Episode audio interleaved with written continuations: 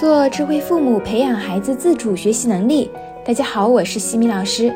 这节课给大家带来的主题是如何断开学习与坏情绪的连结。很多家长会抱怨说，我的孩子一到写作业就烦躁发脾气，完全学不进去。为什么会这样呢？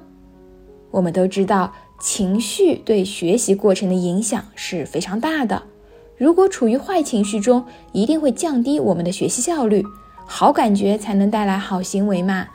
孩子一写作业就会产生坏情绪，多半是因为孩子直接把写作业与痛苦挂钩了，也就是一看到要写作业，默认第一个反应就是不愉悦的。为什么会与痛苦挂钩呢？可能是因为妈妈一回来就催促写作业，可能是妈妈给了孩子很大的学习压力和要求。可能是妈妈给孩子排满了家庭作业和辅导班，让学习阻碍了孩子做喜欢的事情。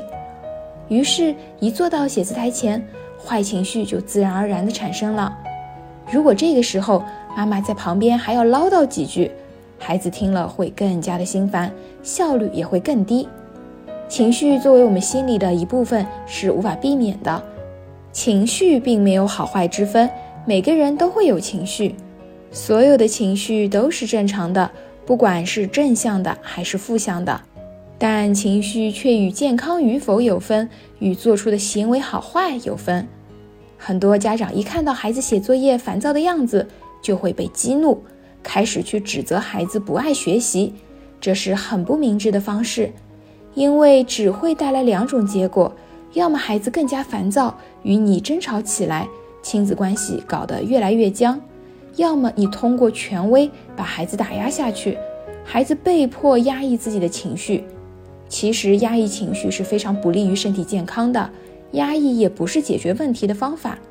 有了坏情绪，我们家长要学会的是帮助孩子及时的疏导，而不是被孩子的情绪激怒。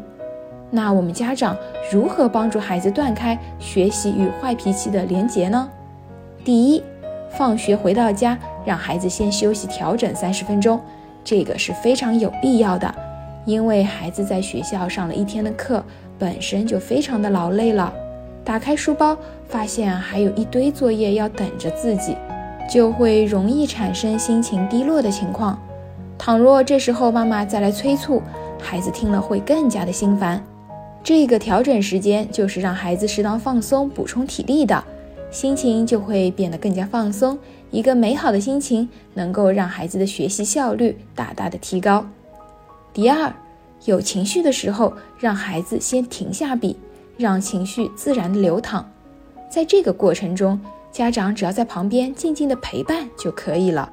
家中如果有冷静角的话，可以让孩子去冷静角待一会儿，这是非常安全的发泄方式，把坏情绪释放掉。等到孩子情绪稳定了，我们再去询问孩子心情不好的原因，比如可能是因为在学校里面被老师挨批评了，可能是因为考试成绩没有达到自己的预期，自己感觉到比较沮丧等等。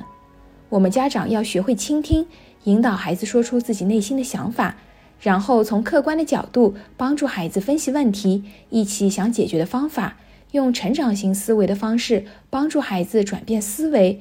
用乐观积极的心态去面对。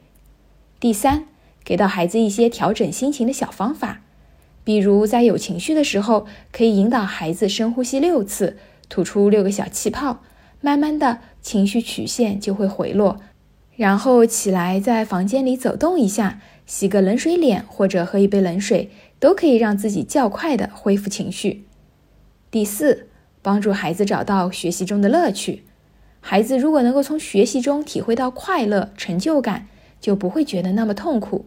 不要让孩子把学习变成一种负担，让孩子在学习的时候就像打游戏升级打怪兽那样，每完成一个小目标就能够有对应的奖励，就会激发出孩子的学习动力。可以选择用星星表、礼物表的方式，让孩子明确行动目标，完成目标获得对应的奖励。